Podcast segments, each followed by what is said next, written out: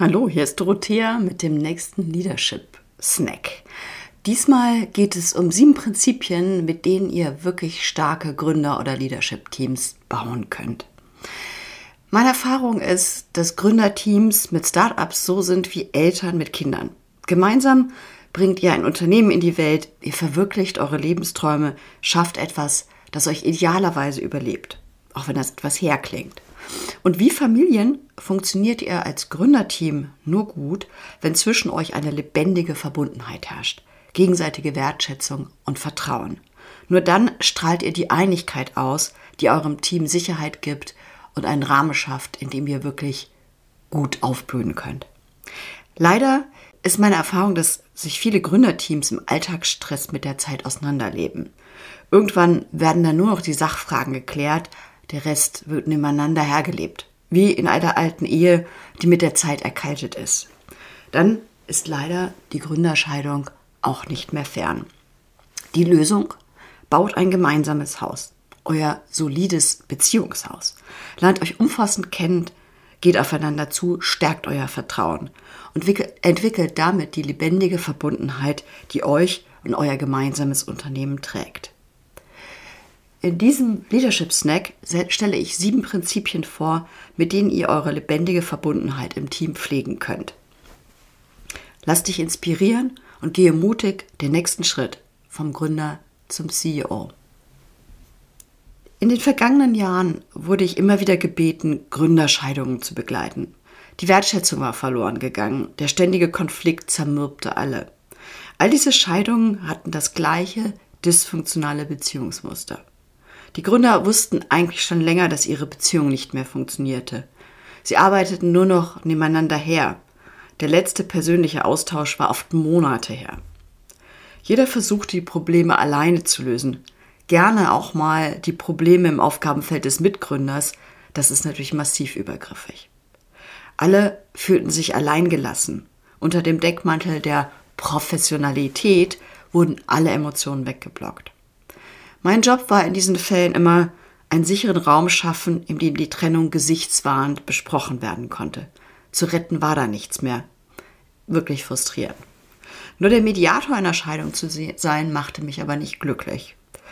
Und so stellte ich mich, mir die Frage, wie entwickeln Gründerteams lebendige Beziehungen, die auch in schwierigen Zeiten tragfähig bleiben?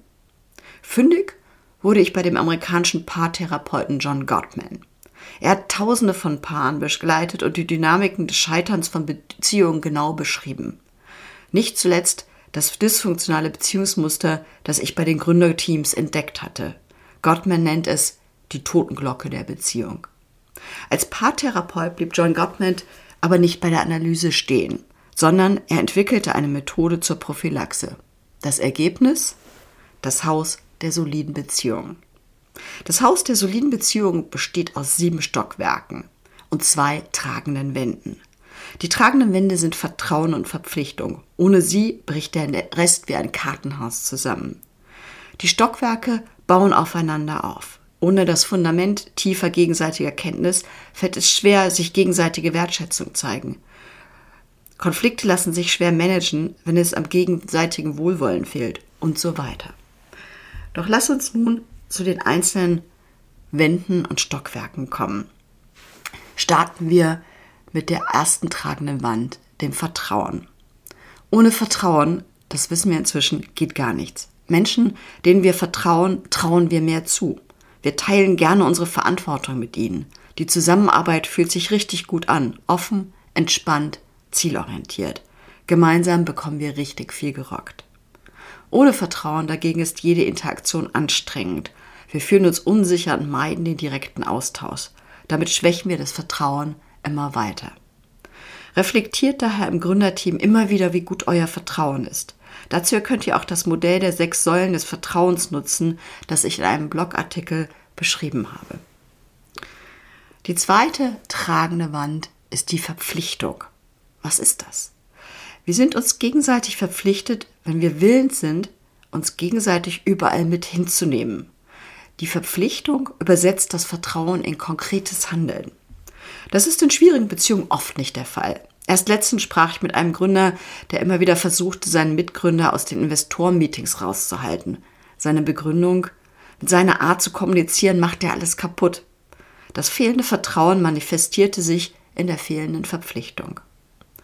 Stellt euch die Frage, bin ich bereit, meine Mitgründer in jedes Investoren- oder Kundenmeeting mitzunehmen?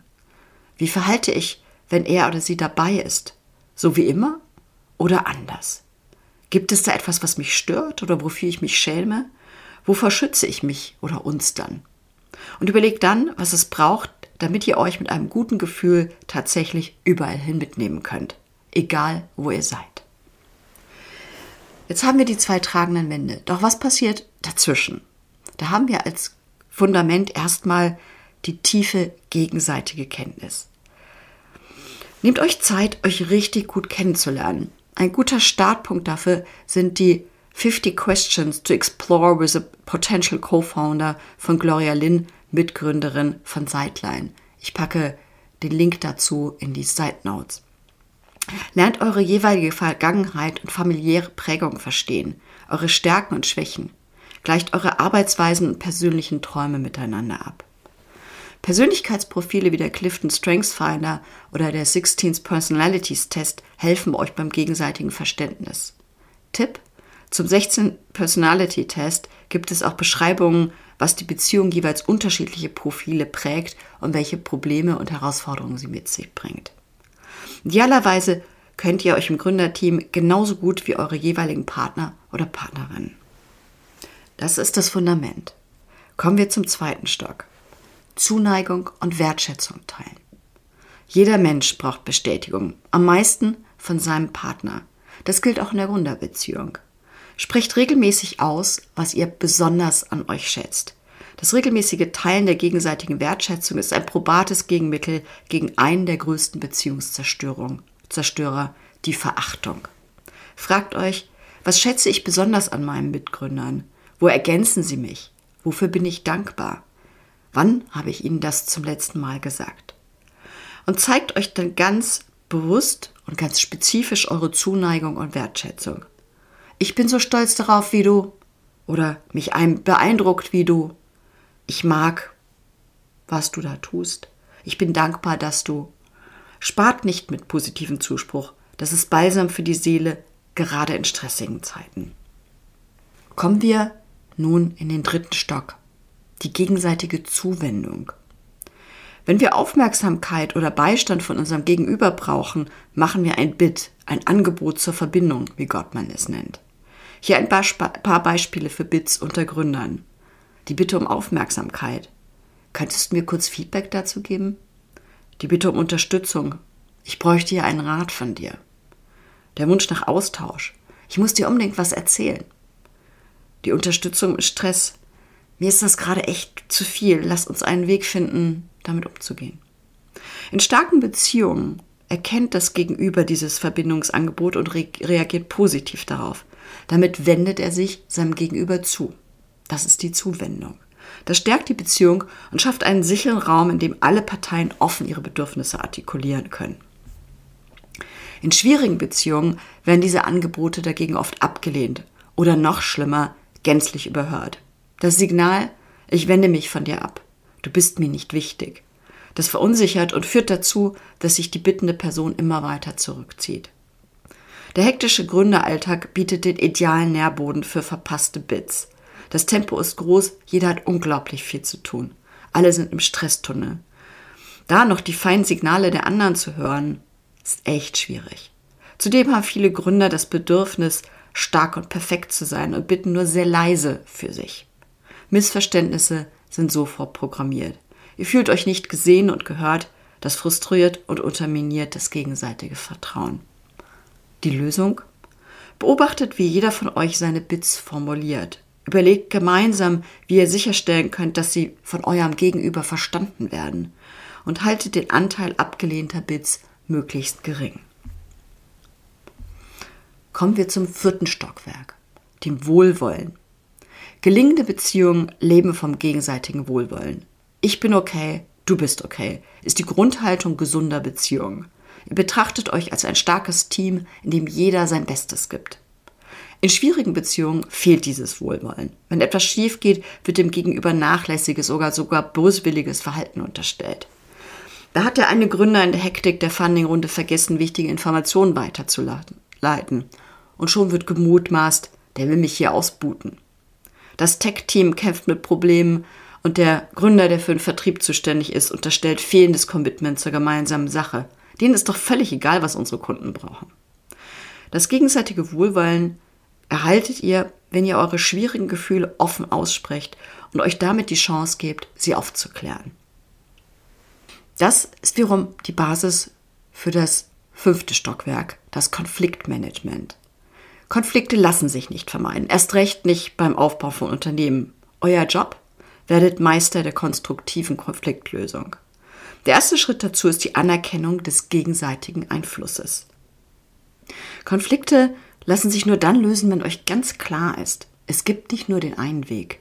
Jede Konfliktpartei trägt mit wertvollen Beiträgen gleichberechtigt zur Lösung bei. In schwerwiegenden Gründerkonflikten ist die Annahme des gegenseitigen Einflusses verloren gegangen. Der Beitrag des Gegenübers wird kleingeredet. Nur einer hat recht. Ich habe mir schon unglaubliche Tiraden über die fehlende Kompetenz der Mitgründer angehört. Ein klares Zeichen, dass es hier wahrscheinlich nicht viel weitergeht. Hilfreich ist beim Konfliktmanagement auch die Unterscheidung zwischen lösbaren und dauerhaften Konflikten. Lösbare Konflikte sind meist situativ. Es geht um Sachfragen, nicht um eure grundsätzliche Haltung und Persönlichkeit. Unter Austausch der jeweiligen Wahrnehmungen und Informationen lassen sich diese Konflikte meist zügig lösen. Dauerhafte Probleme und Konflikte basieren dagegen auf Unterschieden in der Persönlichkeit oder den Lebensbedürfnissen. Ein Gründer hat eine junge Familie, der er auch Zeit widmen will während der andere Gründer noch völlig offen in seiner Zeitgestaltung ist. Ein Gründer hat, ist ein ausgeprägter Perfektionist, während es dem anderen nicht schnell genug gehen kann. Das sind typische Beispiele dauerhafter Probleme. Für sie gibt es keine finale Lösung. Hier ist euer Wohlwollen gefragt. Etabliert zu diesen Konflikten einen offenen Diskurs und findet immer wieder situative Teillösungen. Gelingt das nicht, rutscht ihr in eine gegenseitige Blockade, die mittelfristig eure Beziehungen zerstört. Kommen wir langsam zum Dach des Hauses. Das sechste Stockwerk ist die gemeinsame Realisierung von Lebensträumen. In einer starken Gründerbeziehung verfolgt ihr gemeinsame Ziele, die auf eure individuellen Lebensträume einzahlen. Schwierig wird es, wenn die Lebensträume und damit die Ziele stark voneinander abweichen. Ein Gründer träumt von der finanziellen Freiheit. Sein Ziel, mit Hilfe von VCs schnell groß werden und dann verkaufen. Die Mitgründerin sieht sich als Gründerin einer Familiendynastie. Ihr Ziel nachhaltiges Wachstum, keine Abhängigkeit von Investoren. Ein solch massiver Zielkonflikt hat das Potenzial zur Blockade der Beziehung. Nicht ohne Grund ist der Austausch über die Lebensziele ein wesentlicher Frageblock in den 50 Fragen an potenzielle Co-Founder. Sprecht daher regelmäßig über eure persönlichen Ziele und Lebensträume. Gebt euch Updates, wenn sich etwas ändert und entwickelt eure gemeinsame Vision immer weiter. Das letzte Stockwerk des Hauses solider Beziehung ist die Schaffung einer gemeinsamen Beziehungskultur. Etabliert als Gründerteam gemeinsame Rituale der Verbundenheit. Die Gründer-Date Night, in der ihr auch mal über Persönliches sprecht. Eine besondere Art, eure Erfolge zu feiern Misserfolge zu reflektieren. Der persönliche Check-in am Anfang jedes Gründermeetings. All diese Rituale festigen eure Beziehung und geben ihr einen besonderen Stellenwert. Je stärker eure Rituale, desto höher die Wahrscheinlichkeit, dass ihr sie auch in Krisenzeiten lebt und sie euch dann stärken. Und überlegt euch dann, wie ihr das Gesamtteam in diese Rituale mit einbezieht. Die gemeinsame Weihnachtsrede vor dem Team, die Glocke für die Vertriebserfolge, gemeinsame Frühstücke, in denen ihr die Verdienste des Teams feiert. Denn im Business ist es wie in der Familie. Das Team übernimmt die Beziehungsdynamiken, die das Gründerteam vorlebt. Gute Gründerbeziehungen entstehen nicht auf den wenigen Offsites. Integriert die Prinzipien des Hauses solider Beziehungen in euren Alltag. Dann schafft ihr die lebendige Verbundenheit, die euer ganzes Team trägt. Lass uns das alles nochmal kurz zusammenfassen. Das Haus der soliden Beziehung zeigt, wie ihr lebendige Gründerbeziehungen gestalten könnt. Es besteht aus sieben Stockwerken und zwei tragenden Wänden. Ohne die tragenden Wände bricht der Rest wie ein Kartenhaus zusammen. Die Stockwerke 1 bis 7 bauen aufeinander auf. Vertrauen. Ohne Vertrauen geht nichts. Arbeitet als Gründerteam systematisch am gegenseitigen Vertrauen. Verpflichtung. Wir sind uns verpflichtet, wenn wir willens sind, uns gegenseitig überall mit hinzunehmen. Die Verpflichtung übersetzt Vertrauen in konkretes Handeln. Das sind die beiden tragenden Wände. Kommen wir nun zu den sieben Stockwerken. Stockwerk Nummer eins: Tiefe gegenseitige Kenntnis ist das Fundament jeder guten Beziehung. Idealerweise kennt ihr euch im Gründerteam genauso gut wie eure jeweiligen Partner. Zweites Stockwerk. Zuneigung und Wertschätzung teilen. Zeigt euch bewusst eure Zuneigung. Das ist balsam für die Seele, gerade in stressigen Zeiten. Gegenseitige Zuwendung. Hört genau hin, wenn jemand aus eurer Runde ein Verbindungsgebot, Angebot macht und wendet euch dem Gegenüber zu. Vierter Stock. Wohlwollen. Ich bin okay, du bist okay ist die Grundhaltung gesunder Beziehungen. Betrachtet euch als ein starkes Team, in dem jeder sein Bestes gibt. Stockwerk Nummer 5. Konfliktmanagement. Konflikte lassen sich lösen, wenn euch klar ist, es gibt nicht nur den einen Weg. Jede Konfliktpartei trägt mit wertvollen Beiträgen gleichberechtigt zur Lösung bei. Und das Dach? Stockwerk 6. Lebensträume realisieren. Verfolgt gemeinsame Ziele, die auf eure individuellen Lebensträume einzahlen. Und schafft, mit dem absoluten Dachtürst, eine gemeinsame Kultur. Eure Rituale der Verbundenheit prägen eure Kultur. Je stärker die Rituale, desto besser helfen sie euch durch Krisenzeiten. Integriert den Bau und die Pflege eures Beziehungshauses in euren Alltag und schafft damit eine starke Kultur lebendiger Verbundenheit. Und damit zu dir. Wo steht ihr als Team aktuell in den verschiedenen Ebenen des Hauses? Habt ihr starke, tragende Wände? Wo habt ihr die größten Defizite? In welchem Bereich möchtest du etwas ändern? Und wo steht ihr heute mit eurer gemeinsamen Vision eines Gründerteams? Viel Erfolg!